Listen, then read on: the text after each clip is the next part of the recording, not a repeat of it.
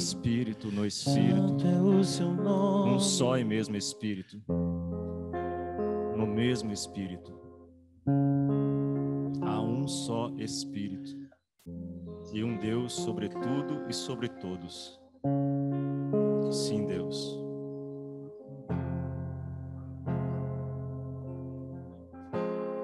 Nós te rendemos graças nesta manhã. Nós te, te adoramos. Nós te louvamos.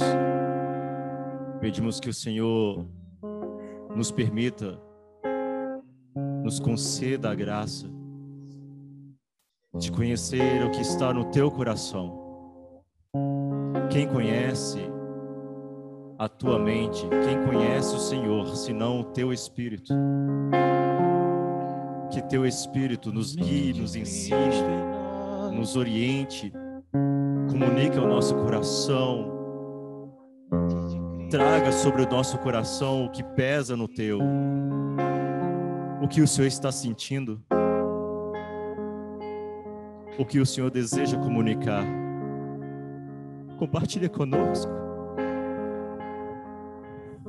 Nos deixa ser participantes do teu coração. Sim, venha sobre nós o peso das tuas palavras. Venha sobre nós, venha sobre nós. As tuas palavras, as tuas palavras são espírito e vida. Sim. Venham as tuas palavras sobre nós. Venham o peso da tua palavra sobre nós. Nós te pedimos em nome de Jesus. Em nome de Jesus. Em nome de Jesus.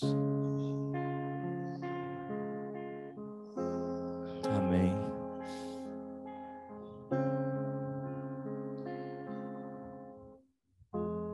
Aquilo que pesa no meu coração para ministrar nesta manhã não é algo que veio de ontem ou de alguns minutos atrás, mas é algo que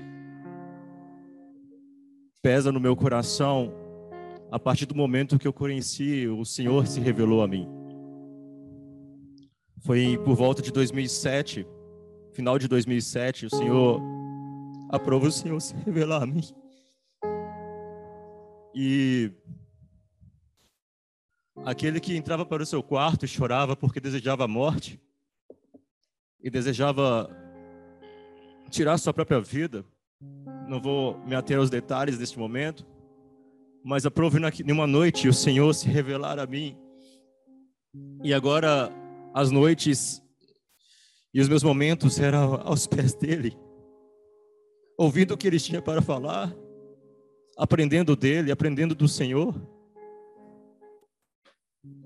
Eu lembro que numa dessas noites eu estava conversando com ele. E eu falei, Senhor, eu não quero pecar contra ti. Eu quero eu quero conhecê-lo assim como o Senhor é, eu quero conhecer a verdade. Há tantas há tantas opiniões, há tantas há tantas há tantas maneiras e formas e, e tantas coisas sendo ditas, tantas tanto tanta discórdia entre o que é dito e o que é a verdade. Eu lembro que eu estava ajoelhado e nessa noite, nessa noite, na minha cama, ajoelhado, eu ouvi a voz dele audível, audível. E depois de ouvir esta voz dizendo: Eu sou a verdade. Eu sou a verdade. E o que o Senhor estava orando nesta manhã, o que oramos no Marcos Zero nesta noite, o que está acontecendo esta semana. E essa palavra tem pesado sobre o meu coração, porque no início como eu estava dizendo, o que pesou sobre o meu coração, eu lembro, eu estava no primeiro ano de convertido, estava dando aula numa escola dominical, e essa palavra veio sobre o meu coração, unidade. A unidade do Espírito. Eu lembro que eu estava ministrando essa palavra e um ancião no meio da igreja se levantou e testificou esta palavra. Meu prazer era falar do Espírito Santo. Meu prazer era falar da unidade deste Espírito, mas por algumas, alguns motivos, meu coração teve um momento, eu não vou me ater aos detalhes, como disse aqui nesta manhã. Ele é como se aquela palavra ficasse adormecida no meu coração, mas por volta de 2009, 2010, essa palavra volta a ganhar força. Nesse tempo eu conheço também o senhor Haroldo, seu Harold Walker, que também tem um peso muito forte em relação à unidade. E aquilo vai ganhando cada vez mais força e testificação no meu coração. E meu coração, essa semana, estava muito inquieto. Estava realmente muito entristecido, porque mais do que as circunstâncias e as situações, é sentir a dor do coração daquele que está lá nos céus, é sentir a dor do Espírito, é sentir a dor do Espírito Santo, que está fazendo algo, mas sofre tanta resistência do coração humano. A palavra de Deus diz que estes dias serão como nos dias de Noé. E nos dias de Noé, diz a palavra, que o Senhor disse: O meu espírito não contenderá para sempre com o homem, porque o coração do homem é continuamente mau, o homem é carnal, continuamente mal. Todo desígnio do coração do homem. Portanto, o meu espírito não contenderá para sempre com ele. Deus toma o seu espírito e diz: Deixa eu falar com minhas palavras, não sofrerá, não será afligido, não será resistido.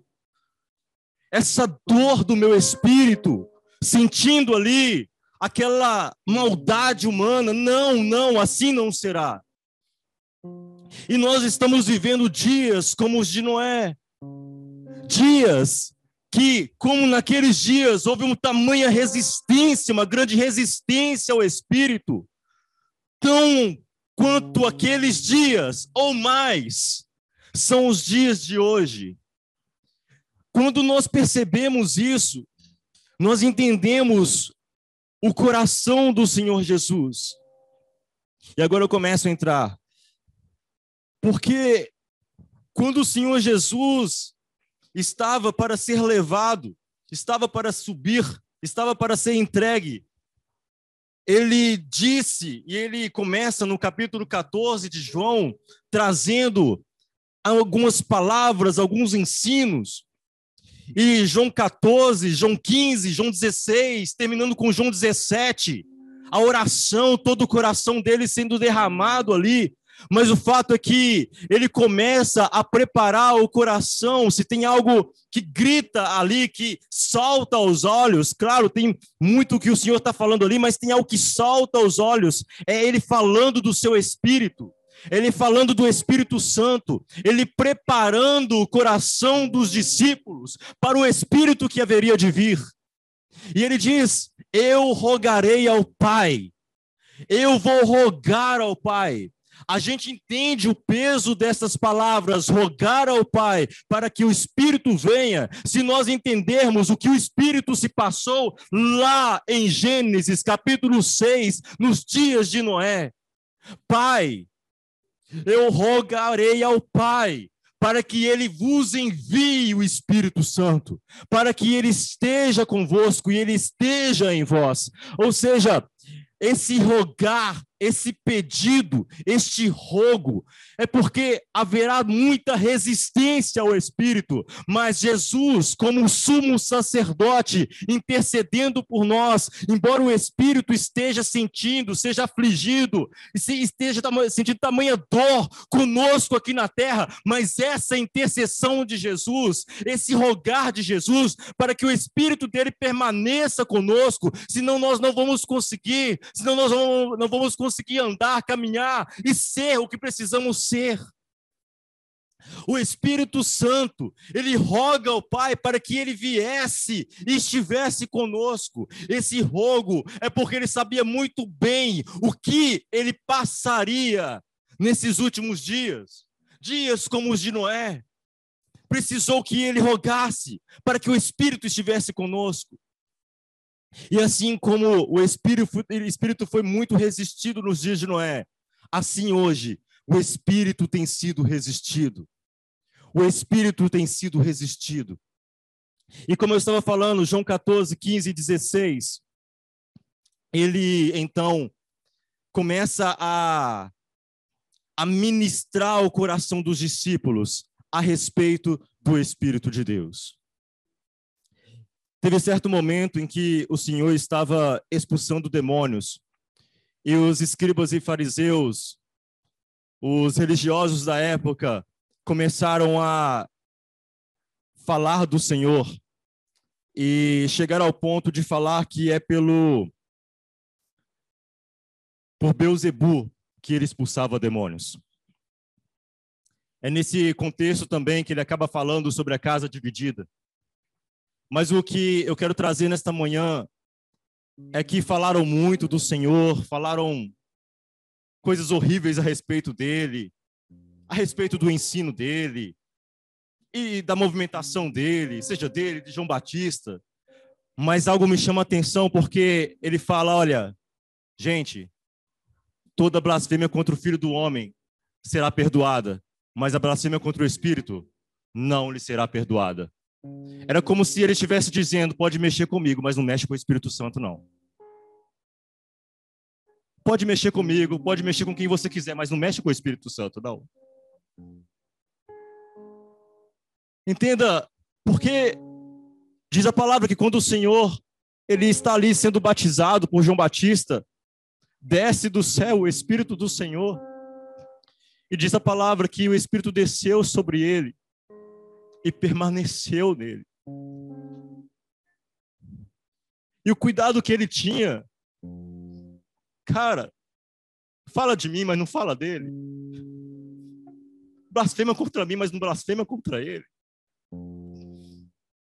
E João 14, 15, 16, antes do derramar do Espírito, o, o cuidado que Jesus tem para o quê? Para trazer ao coração deles, claro que não tudo, ele disse, mas quando o Espírito vier, porque tem coisas que são muito difíceis de vocês entenderem agora, mas quando ele vier, ele vos ensinará, vos guiará toda a verdade, mas eu preciso falar com vocês essas coisas, eu preciso preparar o coração de vocês para recebê-lo, para honrá-lo.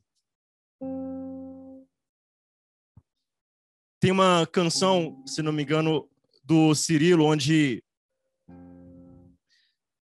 é, a esposa de Danduque, ela faz uma oração e ela diz assim: quantas vezes nós estamos satisfeitos só com um beijinho e não honramos a tua presença? Abra comigo, por favor, em Lucas. Lucas, capítulo de número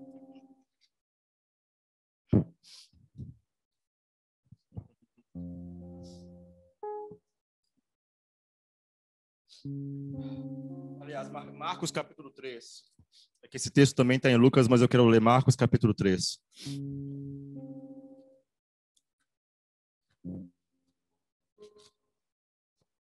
Deixe-me só, ainda estou introduzindo, só que eu preciso liberar algumas palavras aqui para construir aquilo que eu preciso construir, aquilo que pesa em meu coração tenha paciência comigo.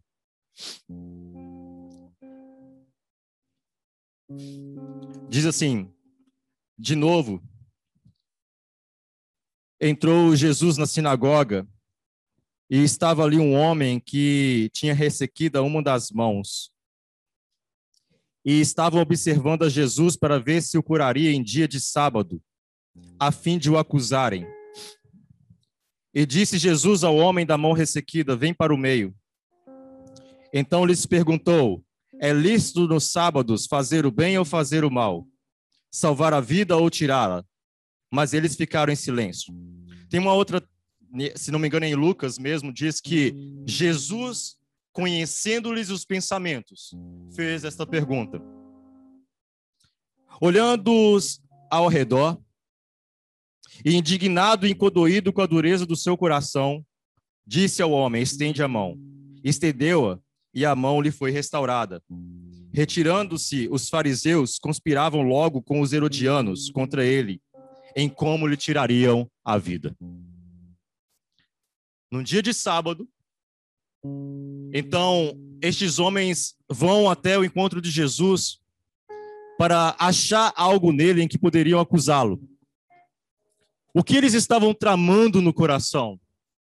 Tirar a vida de Jesus. E aí, Jesus, conhecendo os pensamentos deles, perguntou: É lícito nos sábados fazer o bem ou fazer o mal? é, salvar uma vida ou tirar uma vida? Porque eu estou aqui em favor deste homem. O meu coração está aqui em favor deste homem, em favor de uma vida. Mas o coração de vocês estão aqui contra a minha vida.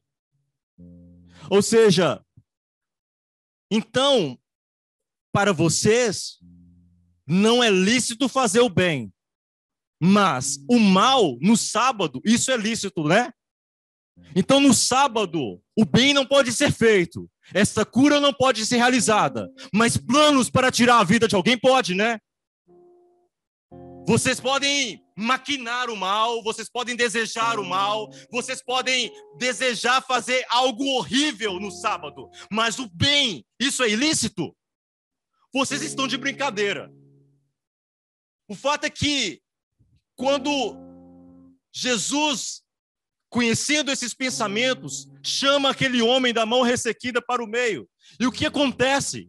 Um homem da mão ressequida vem para o meio. Jesus cura aquele homem. O homem agora pode movimentar a mão. Mas o que me chama atenção nesse texto, o que me chama atenção nessas palavras, é que Jesus diz a palavra, olhando-os ao redor, indignado e condoído com a dureza do seu coração, disse ao homem: estende a mão. Condoído, aqui é profundamente entristecido, muito triste. Sabe o que é um milagre estar acontecendo? A vida de um homem ali sendo tocada, um, uma, um sinal, um, uma maravilha um milagre acontecendo, mas o Senhor realizando aquele milagre, aquela maravilha, um sinal ocorrendo no meio deles, mas o Senhor com o coração profundamente entristecido, realizando aquele milagre. Por isso eu lembrei dessa oração da esposa do Danduque. Estamos satisfeitos com um beijinho, mas, mas, nós não honramos a sua presença. Às vezes nós queremos o avivamento e desejamos o avivamento, e é, e é ótimo isso, mas desejamos o avivamento por causa dos sinais que estão acontecendo, por causa das curas, dos milagres, das palavras proféticas, e não porque estamos em torno dele, não por causa dele, não por causa da presença dele, Quantas vezes aconteceu algo e a presença dele passou a não ser honrada e construímos algo com aquilo que era o que algo que ele nos deu, ferramentas que apontavam para ele e pegamos as ferramentas que apontavam para ele e usamos em benefício próprio. Tudo isso é o que? É sinal. Tudo isso são coisas que diz a palavra. Quando ele vier, naquele dia, no, no, no final das coisas, essas coisas não se farão mais necessárias. Não precisará mais de uma cura. Por quê? Não haverá mais doença nem enfermidade. Não vai precisar mais disso. Mas nós nos colocamos em torno disso e não honramos a presença dele e achamos que está acontecendo essas coisas. E ele está feliz com essas coisas acontecendo. E muitas vezes Deus fez sinais na terra e fez prodígios na terra, o povo de Israel que o diga, mas com profunda dor no coração por conta da dureza do coração do homem. Quantas vezes? E aí a gente às vezes pensa, porque Deus está fazendo um milagre, Ele está no meio de nós e Ele está se agradando de nós, estamos honrando Ele. Não! Honremos o Espírito, honremos a presença dEle, honremos Ele. Ele, Ele. Quando os homens são alimentados e vão até Ele logo depois, Ele diz: Vocês não estão aqui por causa dos sinais que apontam para mim, mas porque eu tenho comida para vocês. Vocês estão olhando para isso. Isso é sinal que aponta para mim.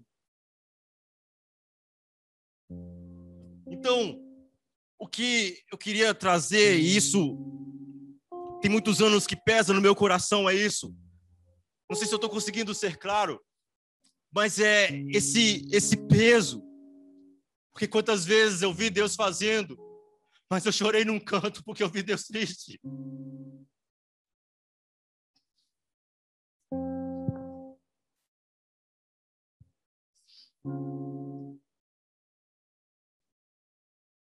que importa é como está o coração dele. O que importa é como está o coração dele. Só isso.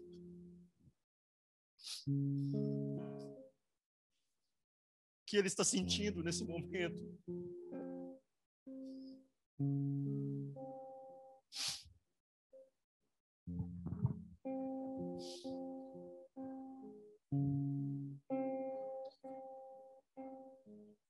precisamos precisamos preparar o nosso coração. É como a palavra que o Senhor sempre tem ministrado. A casa em Betânia, a casa de Lázaro, um lugar, um lugar onde ele se sente bem.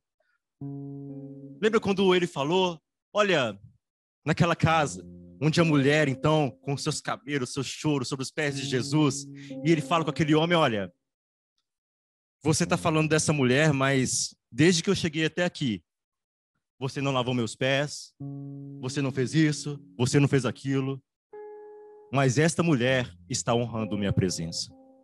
Esta mulher está, está, está se usando da hospitalidade. Essa é uma palavra. Hospitalidade. Sabe quando você quer uma pessoa, você ama uma pessoa e você quer ela na sua casa e você faz tudo, de todas as formas, para que aquela pessoa se sinta agradável na sua casa? Você abre a sua geladeira, você coloca um louvor, você prepara uma mesa, você prepara os copos, você prepara, vê se a pessoa está com sede ou não está com sede, para que talvez ela está com sede, mas está com vergonha de pedir água, e talvez por causa disso essa pessoa com sede não quer mais ficar lá conversando com você, e aí talvez ela vai embora só por causa da sede, aí você fica toda hora preocupado, será que ela está com sede? Então, você está com sede? Você está com sede? Para ela não sentir sede e, e, e, ter vontade de ir embora, sabe? Coisa simples, mas é, é, é hospitalidade, é você, é você desejar criar um ambiente. Jesus, como está o seu coração? Como que tá, como que tá seus pés? Como que tá suas mãos? Quer, quer, o que, que eu preciso fazer? Sabe? Espírito de Deus, tá, tá agradável aqui? O, o ambiente tá legal? Teu coração tá legal? Eu tô te entristecendo. Jesus. E, e uma das coisas que que nós precisamos, então, termos nesses dias um coração preparado para que o espírito ele possa se sentir, se eu posso dizer assim, confortável em nós e no nosso meio. e não resisti-lo.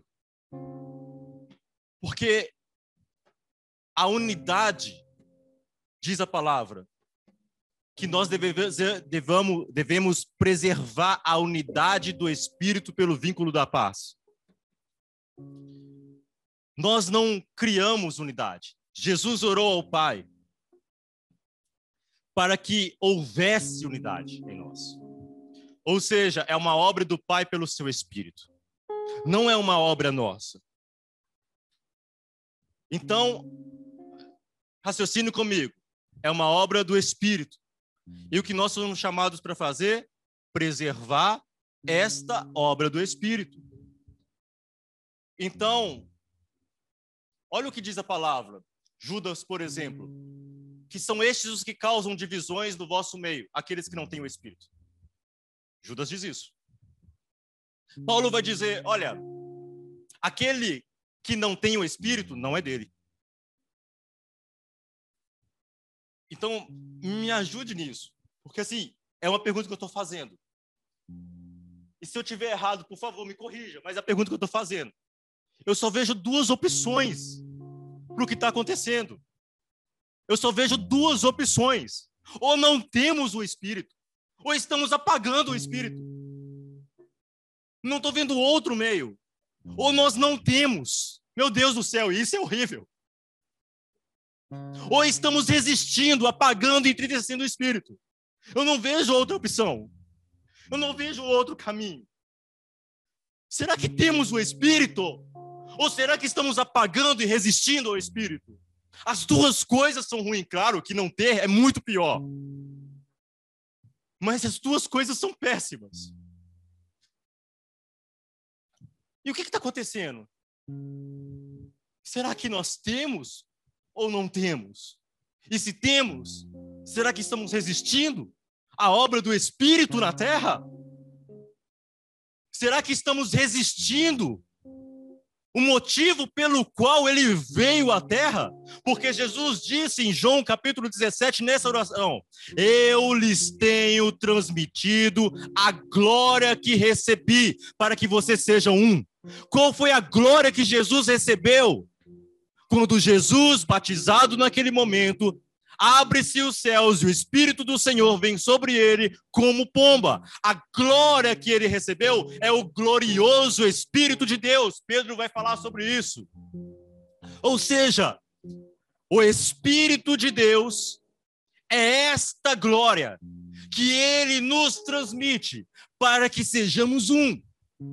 E ele não disse para que nós façamos, mas para que sejamos. Antes de fazer qualquer coisa, precisamos, precisamos ser o que Ele nos chamou para ser. Antes de fazer, precisamos ser. Precisamos ser o que Ele orou para que sejamos. E Ele nos transmitiu a sua glória, a glória que recebeu, para que sejamos um. E o que está acontecendo? Pergunto novamente: temos o Espírito ou não temos o Espírito? E se temos o Espírito, estamos resistindo a Ele, à obra dele? E por que estamos resistindo à obra dele? Eu quero, pela graça de Deus, trazer um pouco sobre isso. É... Abra comigo, por favor, em Êxodo, capítulo de número 33. Êxodo 33.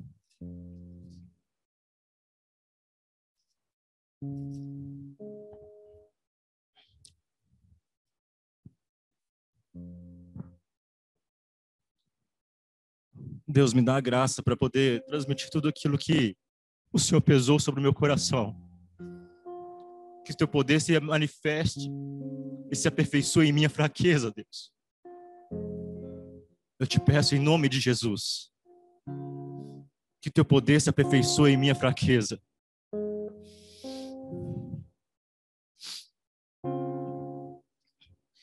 Então, eu quero trazer um pouco sobre um coração um coração que agrada o Espírito. Tem algumas coisas que eu quero dizer, mas vamos até o que o tempo nos permitir. Mas vamos lá. Disse Moisés ao Senhor: Tu me dizes, faze subir este povo, porém não me deste saber a quem has de enviar comigo. Contudo, disseste: Conheço-te pelo teu nome, como também achaste graças aos meus olhos. Agora, pois, se achei graça aos teus olhos, rogo-te que me faça saber neste momento o teu caminho, para que eu te conheça e ache graça aos teus olhos.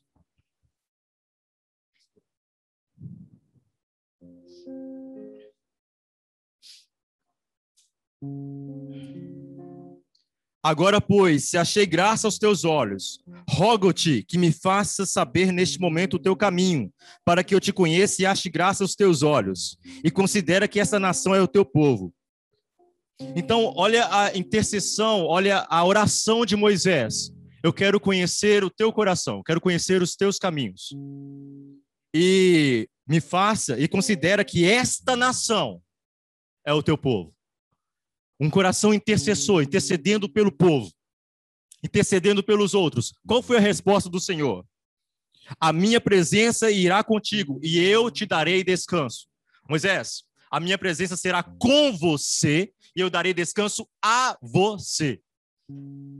E aí, infelizmente, a tradução revista atualizada não condiz com o original. Tem algumas traduções que vão trazer a tradução correta. É, a Bíblia hebraica, por exemplo, e então Moisés responde. Eu já vou responder, porque eu vou ler aqui na, na tradução que é incorreta primeiro, para vocês entenderem a diferença que isso faz. Então lhe disse Moisés: Se a tua presença não vai comigo, não nos faça subir deste lugar. Deus tinha acabado de falar que a presença iria com ele, mas ele fala: Se a tua presença não for comigo. Mas no original, a tradução melhor para aqui é: Se a tua presença não for conosco, não nos faça subir deste lugar. Deus fala: A minha presença irá com você, Moisés, e eu te darei descanso. Moisés fala: Se a tua presença não for conosco, não nos faça subir deste lugar. Porque o que eu estou orando, Deus, é pelo teu povo. Eu acabei de orar pelo teu povo. Mas este povo é de dura serviço. Mas olha como que Moisés se coloca entre Deus e o povo um verdadeiro tipo de Jesus, um verdadeiro coração de Jesus, se colocando em intercessão pelo povo. E aí ele começa a dizer: se a tua presença não for conosco, não nos faça subir deste lugar. Pois como se há de saber que achamos graças aos teus olhos, eu e o seu povo?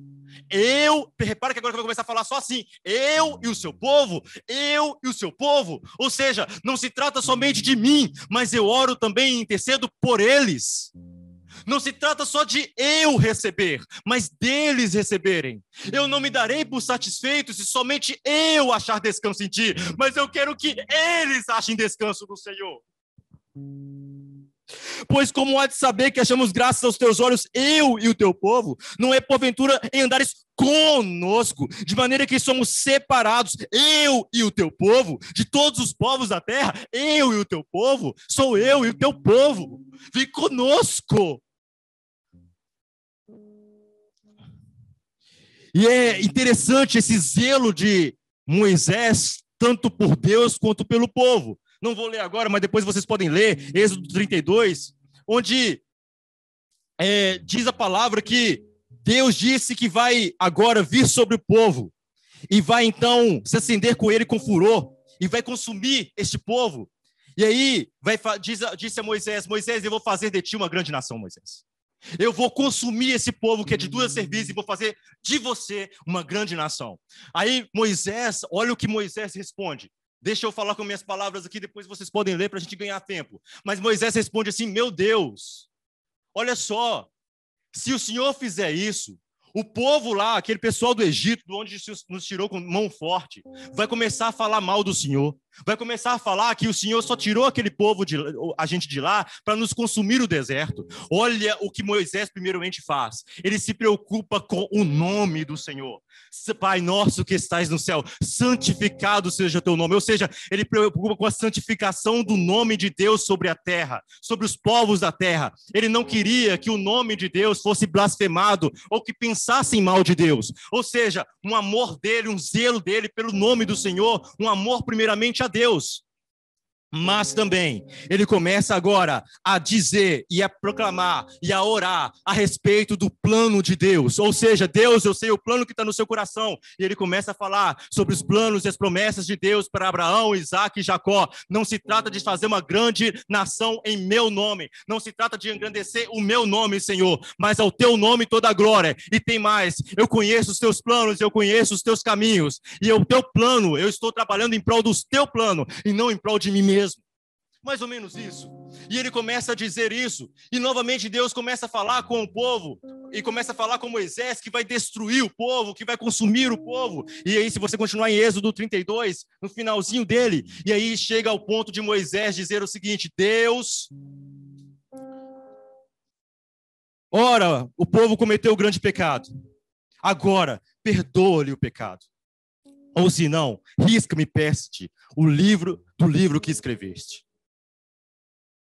Moisés chega ao ponto de dizer: Deus, perdoa esse povo, Deus. Abençoa esse povo e perdoa eles. Ou então, risca o meu nome do livro. Tira o meu nome do livro.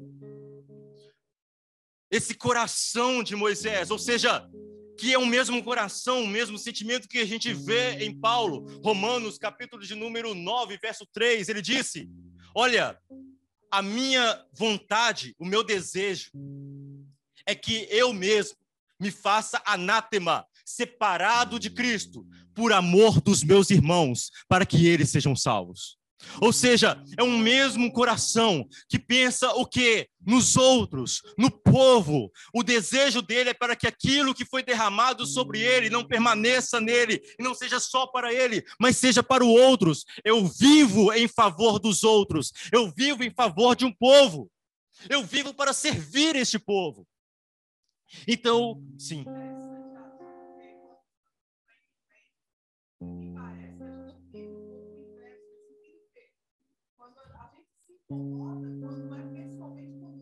Sim.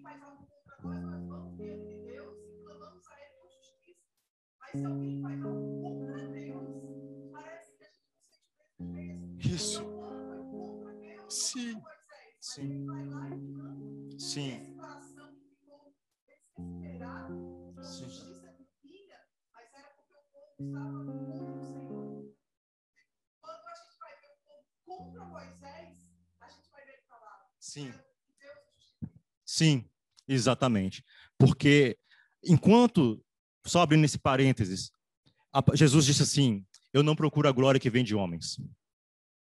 Eu não procuro a glória que vem de homens. João capítulo 6. Eu não procuro a glória que vem de homens. Enquanto nós procurarmos a glória que vem de homens, nós vamos nos justificar para os homens. Enquanto Jesus, ele não buscava testemunho humano, ele buscava o testemunho dos céus. Enquanto, se não for pelo Espírito, o pior remédio que você pode dar para alguém que foi criticado é o elogio. Se não for pelo Espírito, é tão prejudicial a crítica quanto o elogio para aquele que não ouve a voz dos céus a respeito dele mesmo. Enquanto não procurarmos a glória que vem de Deus e continuarmos procurando a glória que vem dos homens, nós vamos buscar nos justificar diante dos homens. Nós vamos buscar e outro, é Deus quem nos justifica. E é isso mesmo. É o Espírito da verdade. É, essa é uma verdade que está muito sempre esteve muito forte no meu coração. O, é o Espírito da verdade. Ou seja, se a pessoa tem o Espírito, se nós temos o Espírito, se as pessoas têm o Espírito, todos aqueles que têm o Espírito testificarão da verdade a respeito de mim mesmo. Ou seja, terão o mesmo testemunho que Deus tem a respeito de mim. Haverá uma testificação.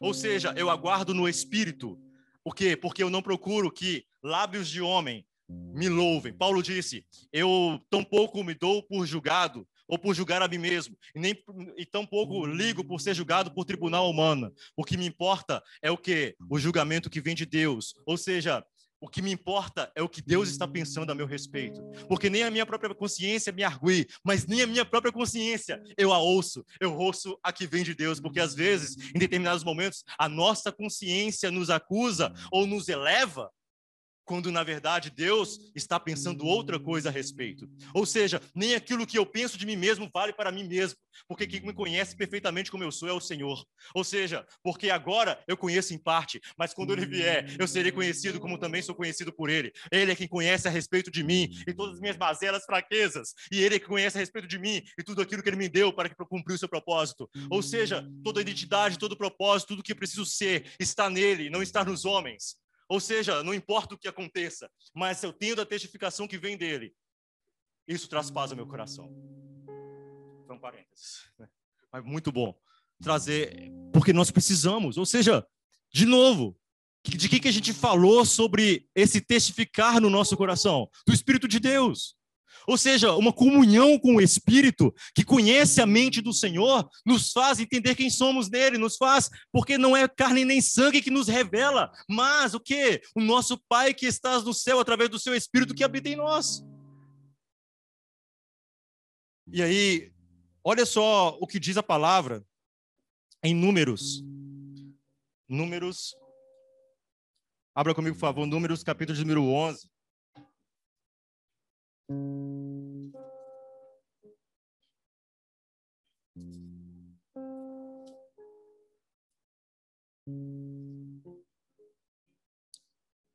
Novamente, eu quero mostrar, eu quero trazer um, um, um, coração de Moisés, eu quero expor um coração. E esse coração é. Diz a palavra, verso, capítulo 11, verso 24. Novamente o Senhor estava fazendo algo, aliás, novamente o povo estava cometendo algo aqui, não vou me ater aos detalhes, para podermos caminhar e sermos objetivos. Mas diz a palavra o seguinte: Saiu, pois, Moisés e referiu ao povo as palavras do Senhor, e ajuntou setenta homens dos anciãos do povo, e os pôs ao redor da tenda. Então, capítulo de número 11, verso 24 de Números. Então o Senhor desceu na nuvem e lhe falou, e tirando do espírito que estava sobre ele, o pôs sobre aqueles setenta anciãos. Quando o espírito repousou sobre eles, profetizaram, mas depois nunca mais. O que aconteceu aqui? Deus convoca, pede para que Moisés convocasse os anciãos de Israel. E esses anciãos são colocados agora ao redor da tenda. Quando estão posicionados, a palavra diz o seguinte: que Deus retira do espírito que estava sobre Moisés e derrama sobre estes anciãos. E diz a palavra que eles começam a profetizar. Então, olha o que acontece. Porém, no arraial, ficaram dois homens. Teve dois homens que não foram, não ouviram a convocação. E aí, um se chamava Eldade e o outro Metade. Repousou sobre eles o Espírito, porquanto estava entre os escritos, ainda que não saíra à tenda, e profetizavam no arraial. Então correu o moço e anunciou a Moisés e disse: Eldade e Medade profetizam no arraial. Josué, olha o Josué, filho de Num, servidor de Moisés, um dos seus escolhidos, respondeu e disse: Moisés, meu senhor, proíbe-lhe. Porém, Moisés lhe disse: Tens tu ciúmes por mim? Tomara todo o povo do Senhor fosse profeta, e que o Senhor lhes desse do seu espírito. Depois Moisés se recolheu no arraial, ele e os anciãos de Israel. Olha isso aqui. Então o Espírito do Senhor vem sobre os dois que não foram até a tenda. E eles começaram a profetizar no arraial e começaram a profetizar. E um moço veio e avisou, e depois Josué veio então e falou: Olha, Moisés, o Eudade e Medade, eles estão profetizando lá no arraial. Olha o que Moisés responde: Tens tu ciúme por mim? Você está tá querendo entrar em conflito por mim? E você está com ciúmes, com um tipo de ciúme que nem eu tenho a respeito de mim mesmo. E, e, e mais, o que eu digo é: quem dera que o Espírito do Senhor estivesse sobre todos e todos fossem profetas. Novamente eu faço um paralelo com Paulo que diz: Eu quisera que todos falassem outras línguas, mas principalmente que profetizeis, porque quem fala em língua edifica-se a si mesmo, mas quem profetiza fala aos homens, vive em favor dos homens, vive em serviço dos homens, vive em comunicar as grandezas de Deus para os homens. Ou seja, vivem em serviço dos outros.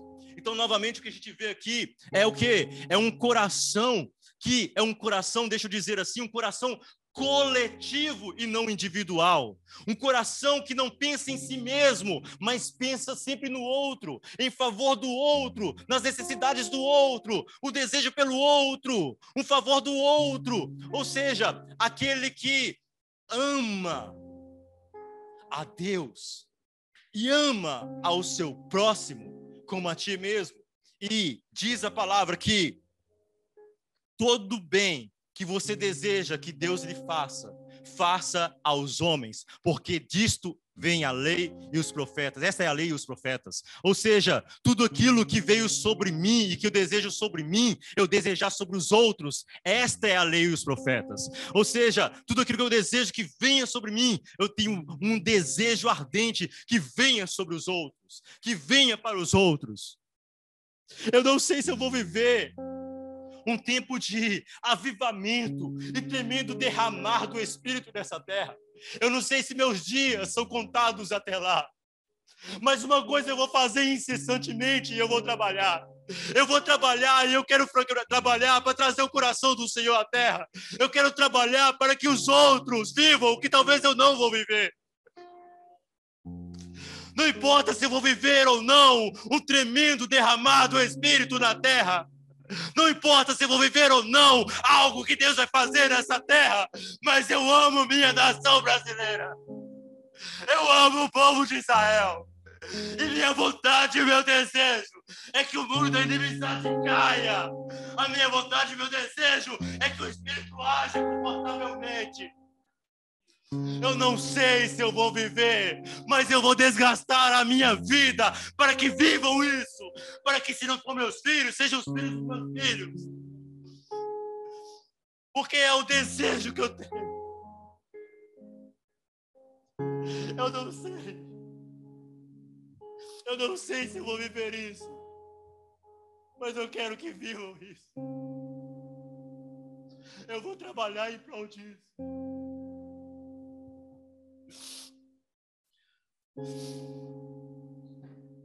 Estou aqui como testemunha. Se, se eu não ver isso, mas vocês verem isso. A única coisa que eu peço é que, se eu morrer antes disso, minha esposa deve estar ouvindo. Me crema, sai lá, faz de mim um pó e me joga lá em Israel. Pode ser até no esgoto lá de Israel. Me coloca lá, me coloca num cantinho lá, acha um cantinho. Porque o que eu quero é, é, é, é ver o meu Senhor. Eu sei que ele vai vir lá, ele vai saber se eu estou não, eu quero estar lá pertinho. É a única coisa que eu peço. Eu quero ver meu Senhor. Mas enquanto eu estiver nesse corpo, eu quero que meu viver seja Cristo, para que vejam o Senhor.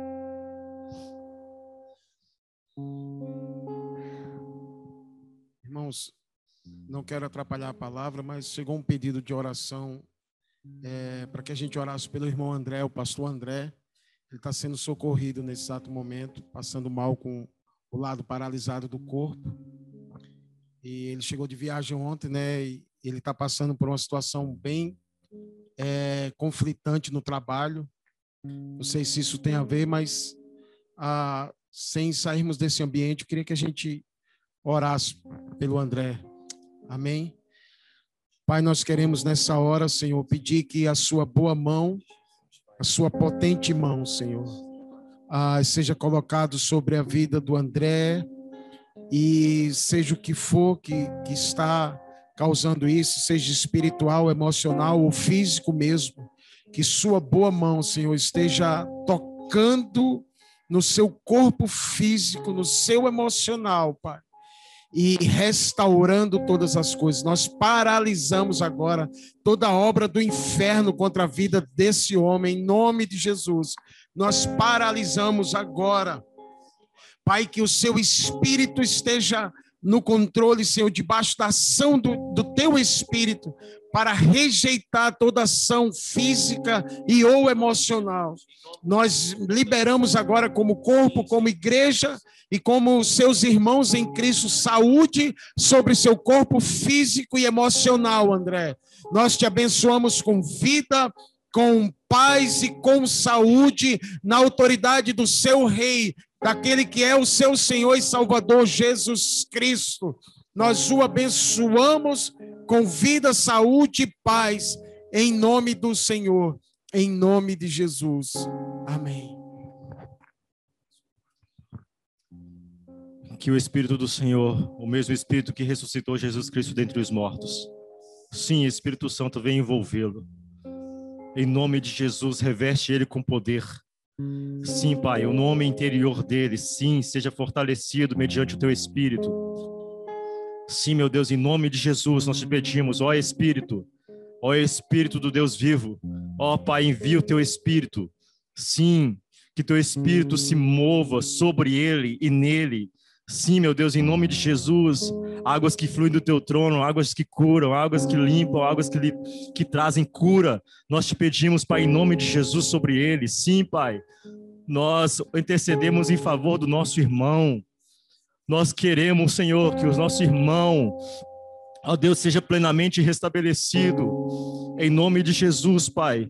Somente o Senhor pode fazer. Somente o Senhor. Nós confiamos no Senhor. Que a tua boa mão esteja sobre ele. Em nome de Jesus, Pai. Em nome de Jesus.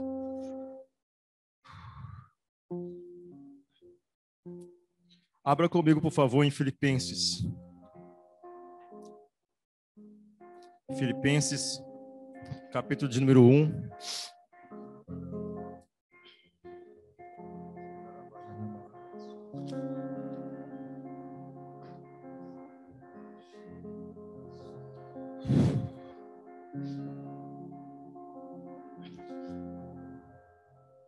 Assim como 1 João, 2 Pedro, 2 Timóteo, como eu já disse, tem sido um peso no meu coração nos últimos meses as orações, tanto de Jesus, João 17. João 17 sempre, quando eu disse naquele momento onde o peso sobre unidade veio sobre o meu coração, aquele ano de 2008. João 17 é o coração do Senhor e eu percebo que tudo que Paulo fez, tudo que Paulo realizou, está alicerçado nesse desejo de Jesus. Quando ele vem sobre Coríntios, quando ele vai vir aqui sobre Filipenses, quando ele vem sobre Efésios, falando sobre unidade, tentando resolver aquela situação do corpo, ele estava buscando é, é, é, trabalhar para preservar a unidade. Ou seja, você percebe que as cartas de Paulo, ele, ele, elas, elas têm um objetivo de preservar a unidade ou seja, ele trabalhou incessantemente por preservar a unidade. Você começa a ver que o coração de Jesus encarnou no coração de Paulo, ou seja, as palavras de Jesus, o peso daquela oração de Jesus caiu sobre Paulo. O que eu comecei a perceber é que toda a movimentação de Paulo estava em tudo que eu leio agora, em todas as palavras, nas entrelinhas que Paulo escreve, eu não, eu não consigo deixar de perceber João 17, no que ele fala, no que ele diz, no que ele ensina, no que ele quer, tudo que ele quer, tudo que ele deseja, está baseado ali em João 17, ou seja, naquilo que Jesus pediu, ou seja, para preservar, ou seja, não ser achado contra aquilo que Deus está fazendo, porque quem não ajunta, espalha. É, e aí, abra comigo em Filipenses, eu acho que eu já disse isso. É, Filipenses, capítulo número 1. Eu vou me ater um pouquinho mais aqui nesse texto.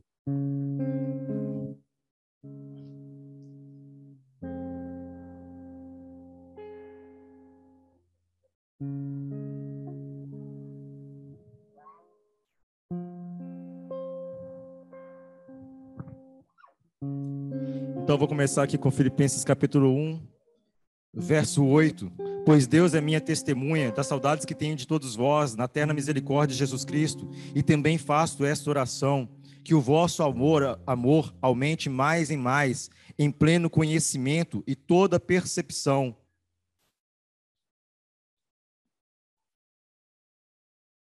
para aprovardes as coisas excelentes e serdes sinceros e inculpáveis para o dia de Cristo, cheio do fruto de justiça, o qual é mediante Jesus Cristo para a glória e louvor de Deus. Ou seja, O que Paulo está pedindo aqui é que o vosso amor, amor aumente mais em mais, ou seja, em pleno conhecimento. E existe um caminho. A palavra em Efésios vai dizer também, que a gente vai ler daqui a pouco, que seguir a verdade em amor. Seguir a verdade em amor. Ou seja, o amor vem antes, o amor sustenta e o amor permanece seguir a verdade estando em amor, alicerçado em amor. O que Paulo vai orar em Efésios é que vocês estejam arraigados, alicerçados em amor, para conhecer junto com todos os santos. Olha só. E aqui ele diz: que o vosso amor aumente mais e mais, em pleno conhecimento e toda percepção. Ou seja, o conhecimento, a percepção, o entendimento, a compreensão, ela é baseada em o quê? Em nós termos amor, sermos amor, estarmos alicerçados em amor, arraigados em amor. O que em Efésios ele diz é que, então, que vocês estejam arraigados e alicerçados em amor para compreender com todos os santos, ou seja, para compreender sozinho, mas com todos os santos. Alicerçado e arraigado, a gente vai ler depois, Efésios capítulo 3, em amor, para compreender com todos os santos. E aqui ele vai dizer que o vosso amor aumente mais e mais em todo o conhecimento e plena percepção. E Paulo vai dizer aos de Corinto que o Conhecer ensoberbece, mas o amor edifica. Conhecimento por conhecimento traz dano, mas o conhecimento, seguir a verdade em amor traz edificação. Que o nosso amor aumente. O que a palavra diz é que nos últimos dias o amor vai se esfriar, mas o conhecimento e a percepção, ela só deve ser buscada se tivermos alicerçados e arraigados em amor. Nós precisamos de um batismo de amor. E o amor, ele vem sobre nós e somos batizados com amor de novo. Vou repetir e sempre repito e vou trazer de novo o nome de alguém. O Espírito Santo, porque está escrito: o amor de Deus é derramado em nossos corações pelo Espírito que nos foi otorgado. Ou seja, todo conhecimento fora do amor destrói, mas todo conhecimento no amor, no espírito, transforma e edifica, traz vida. E aí ele vai continuar dizendo: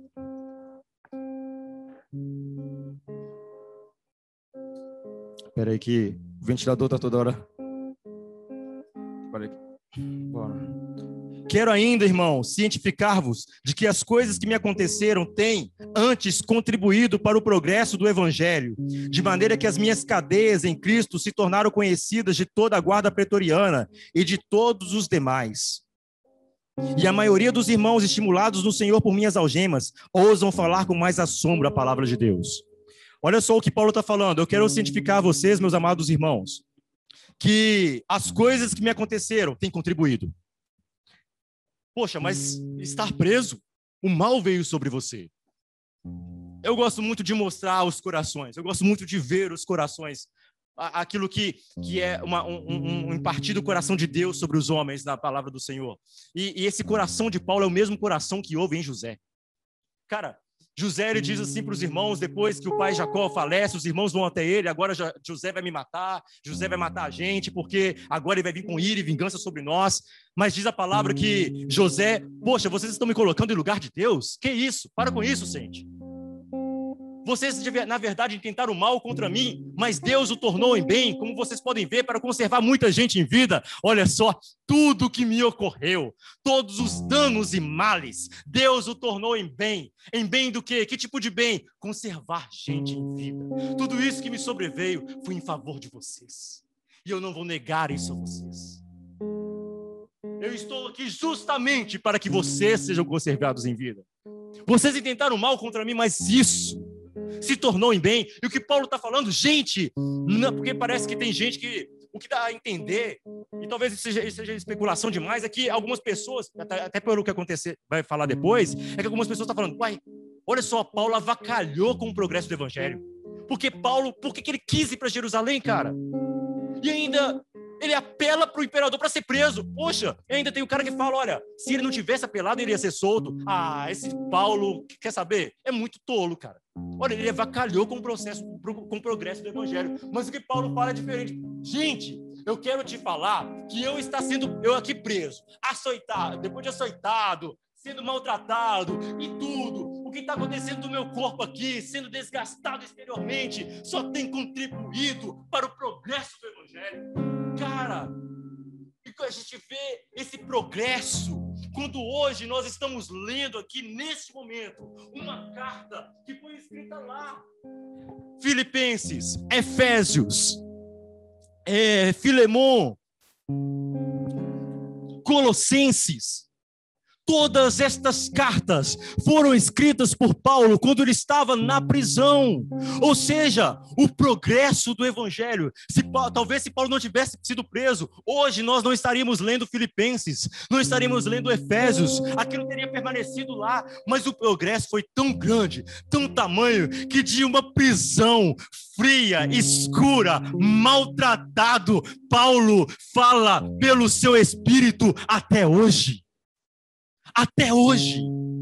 Ou seja, intentaram mal contra ele, mas o mal se tornou em bem, de forma que hoje nós podemos ler, entender, compreender e receber e viver as palavras que Deus falou através do seu espírito, através de Paulo, em uma prisão fria e com maus tratos.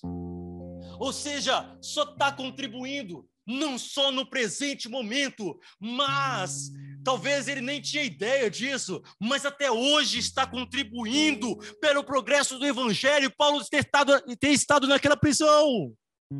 Até hoje. Cara, que entendimento. Cara, que coração. Cara, que compreensão dos males que lhe sobrevieram. Cara, eu tô preso aqui. Eu podia estar abrindo mais igreja. Eu podia estar fazendo isso. Não! Está contribuindo. A guarda pretoriana está ouvindo. Os irmãos ah, estimulados por minhas cadeias estão falando com mais desassombro. Ah, e outra, eu quero dizer mais hoje. Quero colocar palavras na boca de Paulo. E hoje, Alisson está pregando aqui, lendo Filipenses. E hoje nós estamos ouvindo Filipenses. E hoje nós estamos as de Paulo. E hoje nós estamos sendo edificados. E hoje nós vamos ser transformados. E hoje nós vamos receber uma semente no nosso coração que vai dar fruto. Porque fala até hoje, permanece até hoje. Paulo continua falando através do Espírito. O Espírito continua falando através de Paulo. Pode mudar a ordem, a ordem que lhe convém, mas o fato é que o Espírito continua falando até hoje. Deus olha esse entendimento, ele vai falar mais. Alguns efetivamente proclamam a Cristo por inveja e porfia, outros, porém, o fazem de boa vontade. Estes por amor, sabendo que estou incumbido da defesa do evangelho. Aqueles, contudo, pregam a Cristo por discórdia, insinceramente, julgando suscitar tribulação às minhas cadeias. Olha só, deixa eu ser rápido, porque agora acabou o tempo. É, Olha só, aqui ele não está falando daqueles que são os falsos mestres ou os hereges. Se fossem estes, Paulo falaria daqueles, como ele falou para os Gálatas, etc., que, que realmente estavam pregando heresia. Nesse caso aqui, eram pessoas que, na verdade, estavam pregando o Cristo mesmo. Eles não estavam pregando outro evangelho ou outro Cristo. Eles estavam pregando a Cristo, mas o que eles faziam era pregar a Cristo para suscitar o que? É, é, tribulação a Paulo. Talvez é exatamente aquele ponto que acabamos de dizer. Poxa, olha só, Paulo está lá preso, ele acabou é, atrapalhando o progresso do evangelho, mas eu estou aqui solto, tá vendo? Eu estou progredindo na, prepara... na pregação do evangelho. E, e começava a falar de Paulo, entende? E começava a trazer mensagens para Paulo. Paulo começava a, a receber, talvez, palavras que lhe afrontavam, e de fato teve muitas palavras que lhe afrontaram. Ah, a presença dele é desprezível, a presença dele é fraca. Ele disse: a minha presença pode ser desprezível, fraca, eu posso não ser eloquente, mas uma coisa eu faço e farei, e, sempre farei, vos farei conhecer o conhecimento do Senhor que me foi revelado. Ou seja, ele, ele não parava. Nada parava. E aí ele vai falar: porque estou certo que isto mesmo, pela vossa súplica e pela vossa provisão do Espírito de Jesus Cristo, me redundará em libertação, segundo a minha ardente expectativa e esperança de que nada serei envergonhado.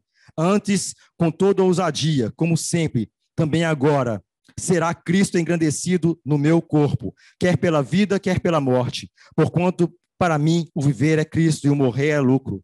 Entretanto, se o viver na carne traz fruto para o meu trabalho, já não sei o que hei de escolher. Ora, de um, de um e outro lado, estou constrangido, tendo o desejo de partir e estar com Cristo, o que é incomparavelmente melhor. Mas por vossa causa é mais necessário permanecer na carne.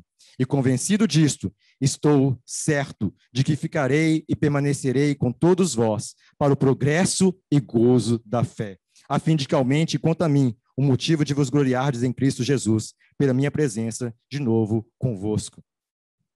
Cara, eu dava um nó na minha cabeça ler essas palavras de Paulo. Porque ele fala o seguinte: olha, eu gostaria de estar com Cristo, o que é incomparavelmente melhor. E aí ele fala: não sei o que é de escolher, se um ou outro, mas ele diz: mas por vossa causa. Novamente, que coração por vocês, pelos outros. Cara, eu ficava, poxa, mas estar com Cristo é incomparavelmente melhor. Quem não deseja? Mas ele diz: por vossa causa é necessário que eu me desgaste ainda mais, que eu sofra ainda mais, mas em favor de vocês. Ou seja, a atitude de Paulo era uma atitude. Porque você pensa, poxa, mas ele não ama mais a Deus? Ele não deve amar mais a Deus que as pessoas? Por que ele está preferindo ficar com as pessoas, em favor das pessoas? É amar mais a Deus do que a pessoa, é preferir estar com Deus. Ele ficava, cara. Mas esse é o sentimento de Jesus em Paulo. Porque o mesmo sentimento houve em Jesus. Em João 17 ele fala: Pai, agora eu consumei a obra. E voltarei para a glória que já tinha antes contigo. Mas ele se esvaziou. Diz a palavra que ele estava em uma posição na glória, mas ele esvaziou-se de si mesmo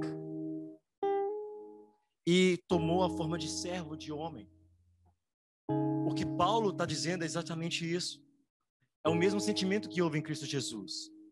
Eu posso estar na glória, eu desejo estar na glória, mas me manterei aqui.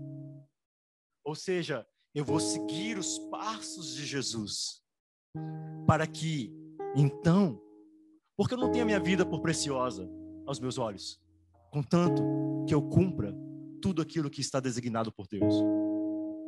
E aí ele vai dizer: viver acima de tudo, ou seja, em toda e qualquer circunstância, de modo digno do evangelho, para que, indo ver-vos ou estando ausente, ouça, no tocante a vós outros que estáis firmes,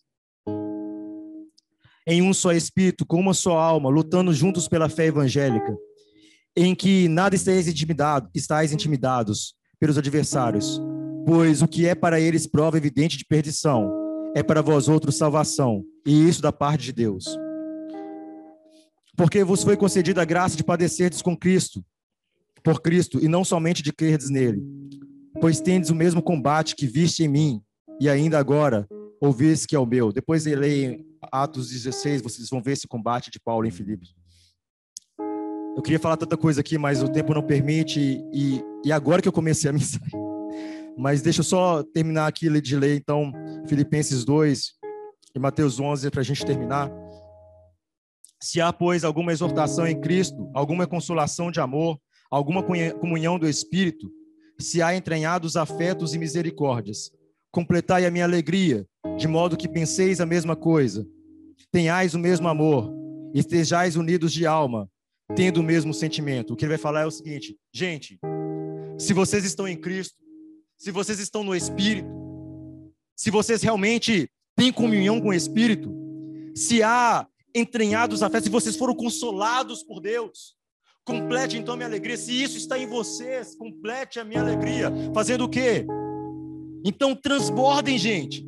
Transbordem de modo que penseis a mesma coisa, tenhais o mesmo amor. E esse pensar a mesma coisa não é tipo aquele negócio que o fulano de tal pensa de uma forma, o fulano, o ciclano pensa de outra forma. Vou deixar de crer no que eu penso para amoldar o que você pensa, de maneira que o ciclano agora vai se amoldar ao Joãozinho e etc. Não, não, não tem a ver com a unidade.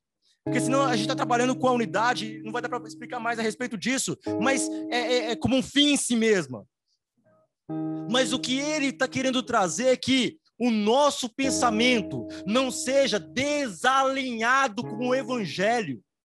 Porque o que está acontecendo é que o pensamento está desalinhado com o Evangelho. Vai falar aqui sobre o sentimento de Cristo e o sentimento de Cristo e sobre o Evangelho que é Cristo e este crucificado. Quando Paulo está falando com a igreja de Corinto, ah, uns dizem eu sou de Apolo, eu sou de Paulo, eu sou de Pedro, eu sou de, de, de Jesus. Cara, porque um falava que era de Paulo, o outro falava que era de Apolo, o eloquente, o outro falava de Pedro, porque Pedro é aquele que andou com Jesus. Aí tinha o, a elite espiritual, porque parece, poxa, vai falar que eu sou de Jesus, está certo, mas a maneira como eles falavam estava errada, porque a maneira como eles falavam, eles se colocavam numa posição superior aos outros e estavam dividindo Cristo, porque eles diziam, eu sou de Jesus até, até essa fala arrogante, essa fala que trazia eles de uma posição superior aos outros, porque eu sou de Jesus, eu não sou de homens como vocês o são. Até isso dividia o corpo. Eu não sou de, de... Então, Paulo começa então a trabalhar com a igreja de Corinto, e o que ele percebe é que a igreja de Corinto, não vai dar para falar sobre isso hoje, mas o que eles tinham era uma má compreensão do evangelho, Jesus Cristo e este crucificado. O Jesus Cristo e este crucificado que nivela todos, não há vanglória humana, e que coloca todos no mesmo patamar. E então, Paulo então começa a trazer sobre a igreja de Corinto o evangelho. A, o evangelho da cruz. O que nos falta hoje é o evangelho da cruz, é viver o evangelho da cruz. Jesus Cristo e este crucificado. E ele vai dizer: então, nada façais por partidarismo ou por vanglória. Essa palavra partidarismo é, pode ser traduzida também por espírito de discórdia.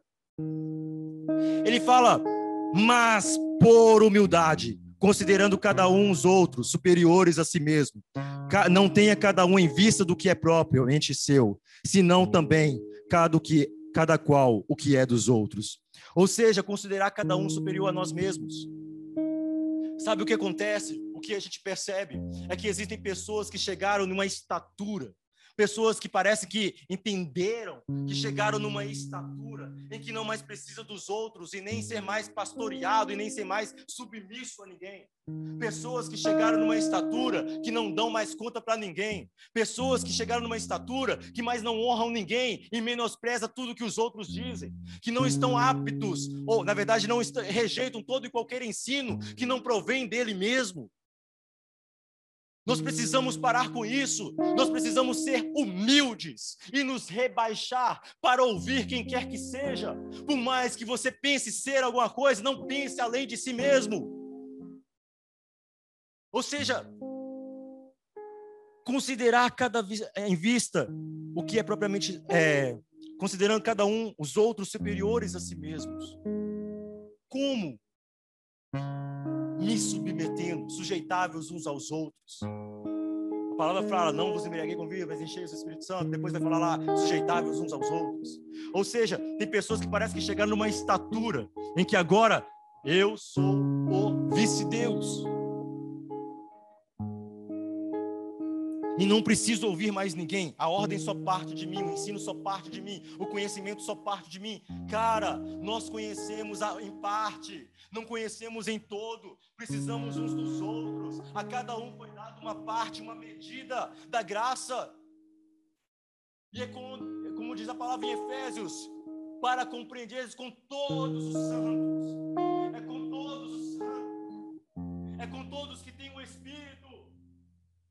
Seja o mais humilde dos homens, seja o maior dos homens, segundo a ótica humana. Mas porque na cruz todos nós somos nivelados. O evangelho da cruz nivela a todos. Não tenha cada um em vista o que é propriamente seu, senão também qual que é dos outros. Vamos parar de falar de nós mesmos, dos nossos ministérios, de que nós construímos. Falemos mais dos outros. Cara, a gente precisa falar mais dos outros. Tem gente que fica rotando tudo que ele fez, que ele faz, que ele construiu, e não percebe que nas suas palavras está menosprezando o ministério do outro. Tem gente que só fala do seu e acha que todo mundo tem que ser igual ao seu. Não, não e não. É a diversidade do corpo que manifesta a multiforme sabedoria de Deus. Cara, nós precisamos falar mais dos outros do que de nós. Eu preciso honrar mais o outro do que eu mesmo. Eu preciso honrar mais o ministério do outro que o meu mesmo. Cara, mas o que que acontece? O, o, o mestre, ele só fala de si, ele só fala do seu e ele acha que todo mundo tem que ser como ele é. O evangelista fala só do seu e fala que todo mundo tem que agir como ele age. Nem todo mundo vai pra rua fazer tudo. E nem toda pessoa vai saber tudo e vai querer ler tanto como o mestre lê. Mas o mestre está ali tudo justamente para cooperar com aquele outro. O evangelista está ali para cooperar com aquele outro. O profeta também está ali para cooperar com aquele outro. E eu preciso honrar mais o evangelista, eu preciso honrar mais o profeta, eu preciso honrar mais aqueles que não são aquela minha movimentação. É nisso que nós precisamos. Parar de olhar para o nosso ministério, parar de olhar para nós mesmos e honrar o que é do outro, e valorizar o que é do outro, para pensar menos em mim e pensar mais em nós. Porque aquele pessoal falou: Eu sou de Apolo, eu sou de Pedro, eu sou de tal. Perceba, já começa errado na primeira palavra, porque o Evangelho não é eu, o Evangelho é nós. O Evangelho, o Pai não é meu, o Pai é nosso. Não tem como começar com eu, só começa com nós. Não tem como começar com eu, só começa com nós.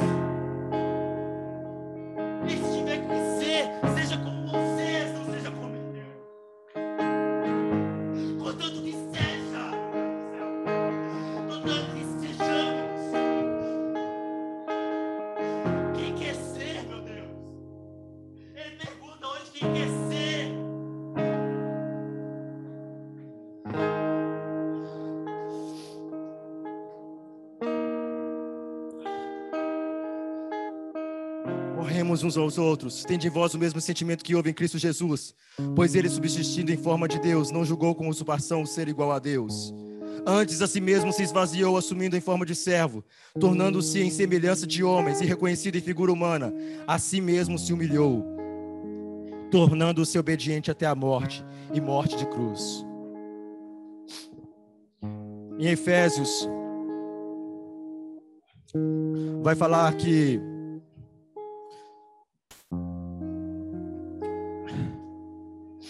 Oh, meu Deus.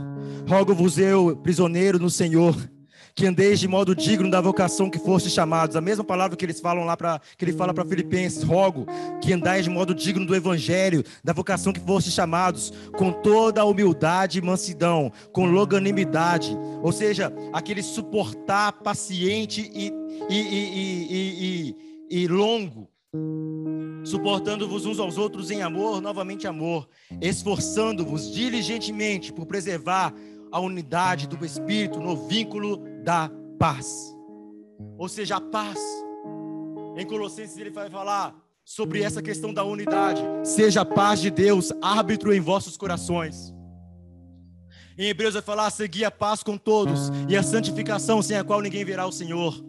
Ou seja, o vínculo da paz, a atadura é a paz, a paz, seja a paz de Deus árbitro em nossos corações. Precisamos ser os pacificadores. Não é à toa que no Sermão do Monte Jesus disse: Bem-aventurados os pacificadores. Por quê? Porque quem lembra? Eles serão chamados filhos de Deus. Cara, quer ser chamado filho de Deus?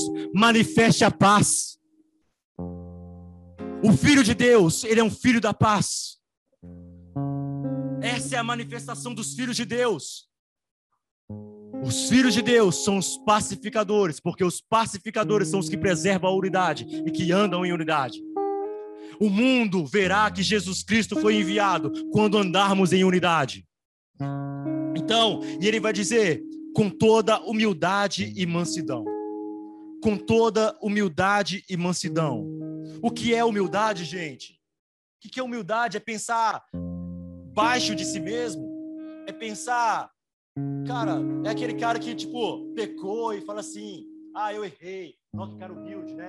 Que, que peca, erra, mas se reconhece. Esse cara é humilde. Cara, mas o exemplo de humildade tem um nome. É Jesus Cristo, um cara que nunca errou, uma pessoa que nunca errou. Coloca a mão nas minhas palavras, quando eu falo, cara. O exemplo de humildade é alguém que nunca errou. Nunca precisou dizer, cara, eu estava errado, me perdoe. Consegue, eu estou querendo trazer, construir. O que, que é humildade? É aquele cara que pensa menos de si mesmo. Cara, Jesus, ele sabia quem ele era. O que, que é humildade? Começa por saber quem você é. A palavra fala que para não pensar além de si. Jesus, veja bem, ele não podia ir além de si, porque ele já era tudo. Alguém pode ser maior do que Deus? Alguém pode subir e ser além de Deus? Não. Deus é. Não há nada além de si. Mas humildade é o que? É rebaixar-se. Humildade é descer. Quando eu desço, quando eu me rebaixo em favor do outro. Isso é humildade. O mesmo sentimento que houve em Cristo Jesus. Mas os arrogantes são os que pensam além de si mesmo e os que tentam se colocar além do que são. Um coração soberbo e arrogante é como o coração de Satanás, até que houve iniquidade em ti. E o que Satanás disse em Isaías 14? 14: Subirei, ou seja, o arrogante é aquele que deseja subir. O orgulhoso, quando se acha orgulho em si, ele deseja subir. Ele disse: Eu subirei aos céus e serei semelhante ao Altíssimo. Perceba nas palavras dele. Ele não disse que vai ser superior a Deus, mas ele disse que vai ser igual a Deus, semelhante ao Altíssimo, porque não tem nada maior do que ele. Mas o que Satanás, quando se achou nele a soberbo orgulho, ele disse: Eu subirei aos céus. E assim também aconteceu com Eva e Adão. Quando Eva viu, porque Satanás disse: quando comerdes desse fruto, você será igual a Deus. O que? Se elevou-se o seu coração, a soberba da vida, o orgulho. O orgulho nos faz elevar, nos elevar acima dos outros, nos faz ser superior aos outros, nos faz nos achar melhor do que os outros. O orgulho nos eleva, o orgulho nos sobe, mas a humildade nos faz descer. para finalizar. Jesus disse, porque aquele tempo exclamou Jesus: Graças te dou, ó Pai, Senhor do céu e da terra, porque ocultaste essas coisas aos sábios e instruídos e as revelaste aos pequeninos. Os sábios e instruídos, aqueles que se achavam sábios aos seus próprios olhos. A palavra diz em Paulo, Paulo diz em Coríntios que aquele que quiser ser sábio, faça-se estuto. Ou seja, aquele que quiser ser sábio, rebaixe-se, seja humilde, faça-se estuto. Para o quê? Para aprender, para compreender, mas revelaste aos pequeninos. Ou seja, os que se achavam sábios aos seus olhos rejeitaram o ensino de Jesus, mas os humildes, os pequeninos, eles recebiam o ensino de Jesus. Mas diz a palavra: sim, ó Pai, porque foi do teu agrado. Tudo me foi entregue por meu Pai. Ninguém conhece o Filho senão o Pai, e ninguém conhece o Pai senão o Filho e a quem o Filho o quiser revelar. E ele vai dizer: Vinde a mim todos que estáis cansados e sobrecarregados, e eu vos aliviarei. Tomai sobre vós o meu jugo e aprendei de mim, que sou manso e humilde de coração, e achareis descanso para a vossa alma, porque meu jugo é suave e o meu fardo é leve. Cansado tem a ver com aquele que trabalhou intensamente, lutou intensamente, fez intensamente e se cansou. O sobrecarregado é aquele que numa atitude mais passiva, foi colocada uma carga sobre ele, colocou-se um peso sobre ele. Ou seja, todos os tipos de pessoas que estão cansados e sobrecarregados venham até mim e aprendei de mim. E que tipo de aprendizado é esse? É o aprendizado de, do verso 27. Não tem a ver com estudar Jesus, tem a ver com ser, receber a revelação de Jesus. Não tem a ver com obtermos ou sermos admitidos por nossa inteligência, mas somos admitidos por revelação, por relacionamento com Ele, por ver quem Ele é. é. Somos admitidos não por nossa inteligência, mas por revelação. A revelação, ou seja, a quem Ele deseja revelar. A revelação é que nos ensina, a revelação de quem Ele é. Ou seja, não adianta estudar humildade, não adianta estudar, porque tem muitos que às vezes sabem falar sobre humildade. Disse Thomas Kempis: eu prefiro saber, eu prefiro sentir a contrição a saber defini-la. Ou seja, eu prefiro sentir a dor, eu prefiro sentir a dor do, do, arrependimento e arrepender de fato, do que saber definir arrependimento, do que definir constrição. Ou seja, muito mais do que definir humildade, muito mais do que definir mansidão, é olhar para Jesus Cristo e receber a revelação da verdadeira humildade da mansidão é olhar para Jesus e receber em nós a verdadeira revelação da humildade e da mansidão. Aquele que, embora foi tudo e tinha tudo e não tinha nada que precisasse além do que já era, ele decide se rebaixar e ele chega ao ponto de um determinado momento chegar para os discípulos e rebaixar-se ainda mais. Ou seja, ele pega, ele já se rebaixou, se achou em figura humana, mas agora ele pega uma, umas vestes ou toalha e, e, se, e se amarra, faz um avental e ele se abaixa ainda mais. Ou seja, ele já estava, ele já tinha se rebaixado, mas para ele, o, o humilde, o servo, ou seja, ainda havia mais, e ele começa a se rebaixar diante dos seus discípulos e começa a lavar os pés dos seus discípulos. Pedro fala: Que é isso, Senhor? Não faz isso comigo, não. Aí ele diz: quem, quem não, Se eu não fizer isso com você, você não tem parte comigo, então me lava todo. Não, só os pés lá, basta. E ele começa a lavar os pés dos discípulos. E no que ele lava os pés dos discípulos, de todos os discípulos, então ele traz o ensino. Vocês me chamam Senhor e mestre, e eu sou. Olha só, ele sabia quem ele era, mas ele não tinha problemas em se rebaixar em favor para servir. Humildade é disposição para se rebaixar. Humildade é uma disposição de coração para descer e se fazer com que os outros conheçam eu me rebaixo e me rebaixarei ainda mais, para que para que outros conheçam, para que outros aprendam, para que outros vejam o que eu preciso fazer para que outros sejam alcançados, o que eu preciso abrir mão da minha vida para que outros sejam alcançados. Ou seja, é, é, é sair de uma posição. Você sabe que você é, você não precisa você não precisa mostrar nada para ninguém. Você não precisa se justificar diante de ninguém. Você simplesmente se rebaixa, porque você sabe quem você é. Você não precisa dar satisfação para ninguém. Esse rebaixar-se. Ou seja, a unidade. Eu já falei um pouco sobre mansidão, não vou falar por causa do tempo, vou até fechar aqui, senão continuo falando. Mas o fato é que, nesse momento, a humildade, preservar a unidade do espírito pelo vínculo da paz, precisa de ter um coração, que é o que o senhor estava falando aqui agora, por isso que casou perfeitamente. E quero finalizar com isso, que foi a oração no início. Ou seja, abrir mão tem a ver com rebaixar-se, tem a ver com descer, tem a ver com, com, com entregar-se, tem a ver com serviço, é uma disposição de perder, é uma disposição de abrir mão. Ele, como Deus, não usurpou o ser igual a Deus, o ser Deus. Ou seja, ele não se utilizou disso como vantagem. Cara, e nós muitas vezes recebemos algo de Deus. E Paulo fala: por que, que você se comporta? 1 Coríntios capítulo 3 e 4. Por que, que você se comporta como sendo de vocês? Como se vocês não tivessem recebido dele? Cara, às vezes a gente recebe algo de Deus e a gente se comporta como se dele não tivesse recebido, como se fosse nós. Mas o que nós precisamos para preservar, dentre as coisas, para preservar a unidade desse espírito, para não entristecer o espírito, mansidão e humildade. Mansidão e humildade.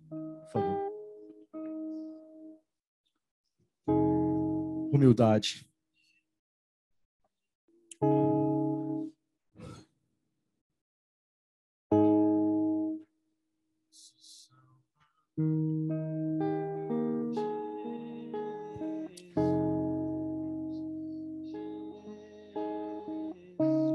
Eu lhes tenho transmitido a glória que me tens dado para que sejam um, como nós o somos. Eu neles e tu em mim, a fim de que sejam aperfeiçoados na unidade, para que o mundo conheça que tu me enviaste e os amaste, como também amaste a mim. Pai. Sim, meu Deus. Sim, Jesus. Queremos aprender de Ti nesta manhã. Nos dá um coração igual ao Teu. Meu Deus, nós pedimos perdão nesta manhã por todas as vezes que resistimos ao Teu Espírito. Por todas as vezes que não cooperamos, mas destruímos aquilo que o Seu Espírito está construindo. E a começar de nós, Senhor, nos faça ser um povo, um povo que preserva. E esse preservar ali em Efésios é a palavra no original é guardar. É como soldados, um exército que protege, que guarda. Como Paulo disse em Filipenses, esse combate para preservar combate, o combate que combati, ou seja, para preservar essa unidade de todos os meios, de todas as formas. Sim, meu Deus, em nome de Jesus, nos ajude, Senhor, nos ajude. Espírito, Espírito, nos ajude. Que ouçamos a tua voz Sim, que ouçamos a tua voz. Que a paz de Deus seja árbitro em nossos corações e nos corações da igreja brasileira. Sim, meu Deus, em nome de Jesus. Meu Deus, o Senhor está construindo algo e de maneira alguma será destruído. O Senhor está construindo algo e de maneira alguma será destruído. Essa resistência, esse mover, como foi dito aqui, que não é só natural, mas é espiritual, é porque o Senhor está construindo. E as regiões celestes estão sabendo, e os servos, os servos malignos estão sabendo, e todos estão trabalhando em prol disso, para destruir, mas não será destruído, será edificado, será construído. Sim, edifica a tua igreja, Jesus. Edifica-nos, ó Pai. Edifica-nos, Jesus. Sim, para a glória do teu nome. Para a glória do teu nome.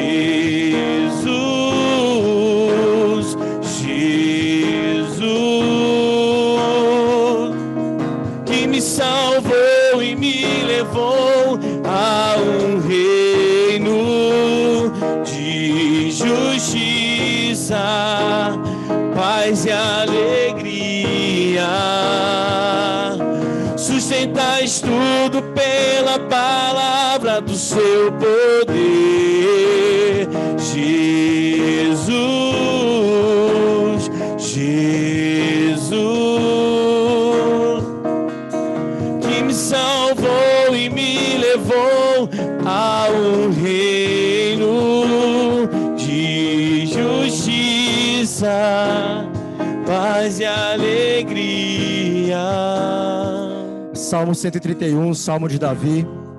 Senhor, que todos nós façamos essa oração nesta manhã.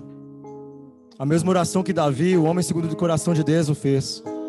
Senhor, não é soberbo o meu coração, nem altivo o meu olhar.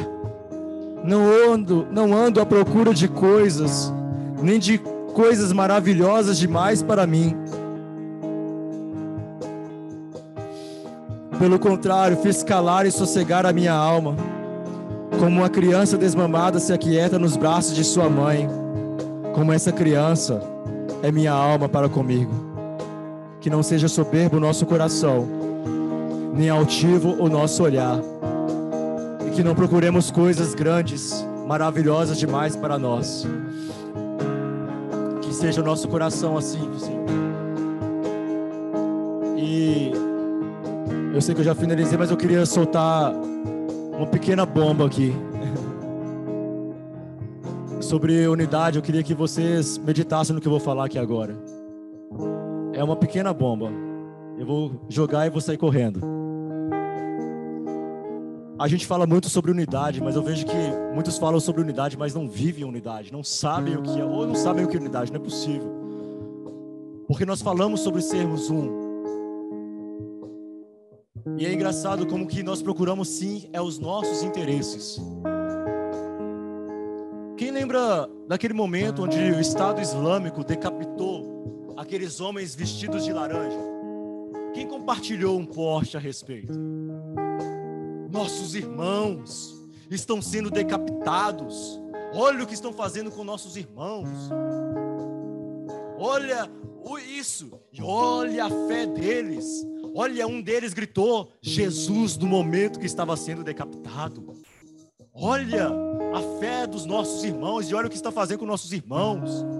Às vezes as pessoas postam isso mais com medo disso acontecer no Brasil, mais porque não querem passar por aquilo. Ó, oh, gente, vamos tomar cuidado para isso não acontecer no Brasil. Vamos, vamos colocar um governo aí cristão que nos, não nos persiga, cheio de medos, etc e tal. Ou é sempre alguma coisa para buscar defender a nossa própria fé, porque o que nós defendemos é o correto e etc. Como entendo o que eu estou querendo dizer. Assim, eu vou ser rápido por causa do tempo.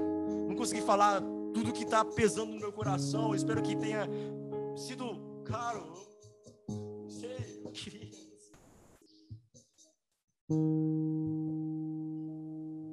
Mas, cara, deixa eu falar uma coisa para vocês.